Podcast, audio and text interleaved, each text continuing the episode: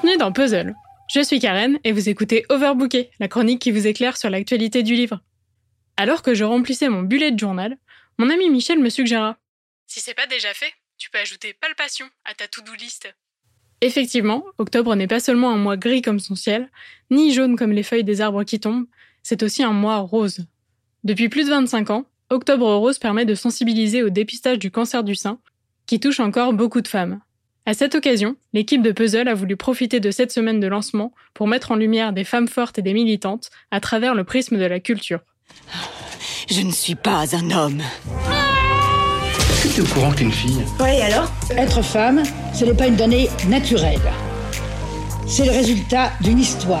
Parce qu'on va toujours vous identifier à la petite princesse de la guerre des étoiles. C'est une petite princesse qui se bat, qui a du caractère. Parce que ce n'est pas une victime de princesse.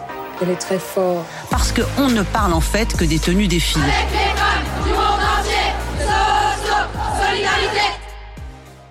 Mais avant de commencer cet épisode, nous souhaitions vous présenter notre partenaire. C'est quoi une femme forte aujourd'hui? Une femme qui lutte contre la maladie? Oui, évidemment. Une femme qui s'élève professionnellement malgré les plafonds de verre? Aussi. Une femme qui élève seule un ou plusieurs enfants? Aussi forte qu'une femme qui a choisi de ne pas en avoir. Une femme lesbienne, bisexuelle, asexuelle, une femme racisée, une femme trans, une personne non binaire Tout aussi fortes les unes que les autres. Parce que dans une société où seule la virilité est valorisée, le simple fait de ne pas être un homme est un combat quotidien. Et malheureusement, encore aujourd'hui, dire ça ouvertement et se battre pour les droits des minorités, ça comporte des risques. Le risque d'être censuré, décrédibilisé, dévalorisé, insulté, menacé de mort. Simplement parce que vous avez exprimé votre colère envers un groupe d'oppresseurs. Simplement parce que vous avez haussé la voix alors qu'on vous marchait sur les pieds qu'on vous marche sur les pieds depuis des années. Très récemment, deux livres ont suscité ce genre de réaction. Moi les hommes, je les déteste, de Pauline Armange, et Le génie lesbien d'Alice Coffin. Deux livres dont on a beaucoup parlé, mais pas comme ils le méritent. C'est donc ce que je vais faire aujourd'hui. Petit rappel des faits. Moi les hommes, je les déteste est sorti fin août aux éditions Monstrographe, tiré à 450 exemplaires. Avant même sa publication, un fonctionnaire travaillant au ministère délégué à l'égalité femmes-hommes a menacé d'interdiction le livre de Pauline Armange sous prétexte d'incitation à la haine. Pour avoir les détails de cette affaire, je vous recommande d'écouter l'épisode Qu'est-ce que la misandrie du podcast Maintenant vous savez. De toute évidence, il ne l'avait pas lu, puisque ce livre n'est ni un pamphlet, ni une œuvre de prosélytisme, ni un concentré de violence. Dans cet essai, l'autrice commence logiquement par définir la misandrie. Je parlerai de misandrie comme d'un sentiment négatif à l'égard de la jante masculine dans son ensemble. Le sentiment négatif en question peut être représenté sous la forme d'un spectre allant de la simple méfiance à l'hostilité. Elle poursuit. Finalement, la misandrie est un principe de précaution. Après avoir passé tant de temps à être au mieux déçu et au pire brutalisé par les hommes, il est tout naturel de développer une carapace et de ne plus donner notre confiance à n'importe quel type qui passe par là et qui nous assure que si si lui il est gentil. Alors oui, peut-être que ça ressemble à de la discrimination, mais ça ressemble surtout à un mécanisme de défense. Parce qu'une des thèses du livre, c'est de montrer que la misandrie n'est qu'une réaction à une misogynie sociétale qui existe sous de nombreuses formes, dont les plus violentes sont les agressions sexuelles, les violences conjugales et les féminicides. En moins d'une centaine de pages, elle développe une rhétorique féministe très claire et démontre tous les arguments de celles et ceux qui nient encore l'existence et les dégâts de la misogynie. Dont le fameux Tous les hommes ne sont pas comme ça auquel elle répond. Tous les hommes ne sont peut-être pas des violeurs, mais quasiment tous les violeurs sont des hommes. Et quasiment toutes les femmes ont subi ou subiront des violences de la part des hommes. Il est là le problème. Elle est là l'origine de notre détestation, de notre malaise, de notre méfiance, mais elle se trouve aussi dans tout ce que les hommes qui ne violent pas font tout de même et ne font pas non plus. Quand ils ne prennent pas leur part de la charge mentale, quand ils ne nous laissent pas la place dans l'espace public, quand ils rient au black sexiste entre mecs parce que ça ne fait de mal à personne, lorsqu'ils disent qu'on l'avait peut-être un peu cherché. Et la liste est encore longue. Les femmes ont de nombreuses raisons de détester les hommes. Et pourtant, rien de tout cela n'a généré les mêmes conséquences que le sexisme. Il n'y a rien de violent dans ce livre, rien que des faits, des chiffres, des arguments appuyés. Pas d'insultes, pas d'incitation à la haine.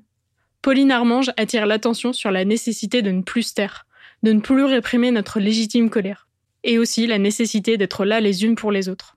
Moi les hommes, je les déteste, n'est pas qu'un livre contre les hommes. C'est aussi un plaidoyer pour la solidarité entre femmes, pour la sororité. Alice Coffin, elle aussi, appelle à cette même sororité.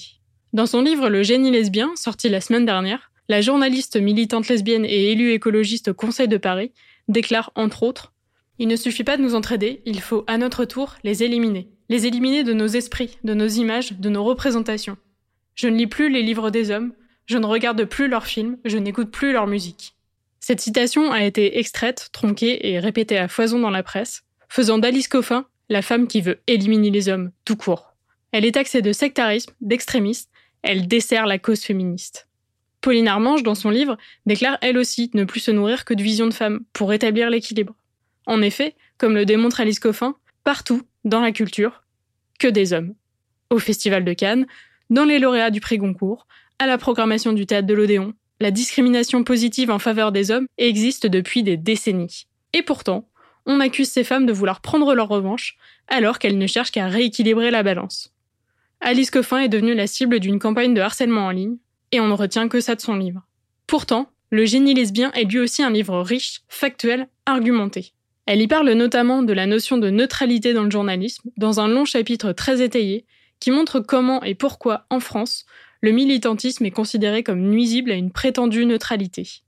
Elle y parle aussi de l'importance de la représentativité, de l'invisibilisation des personnes homosexuelles dans les médias, et encore plus des lesbiennes, qui va jusqu'à la censure du terme lui-même, de leur force militante, de la peur qu'elles inspirent aux hommes, de leur incroyable capacité à prendre le pouvoir et à se battre pour toutes les autres minorités.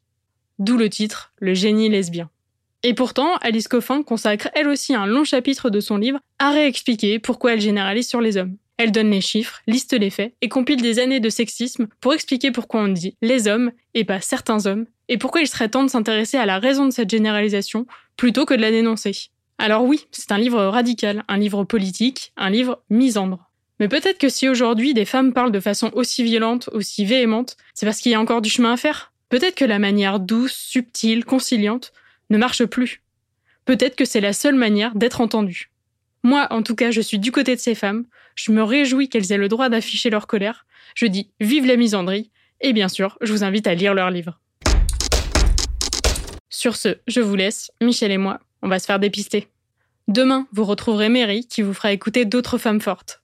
Et moi, je vous dis à la semaine prochaine.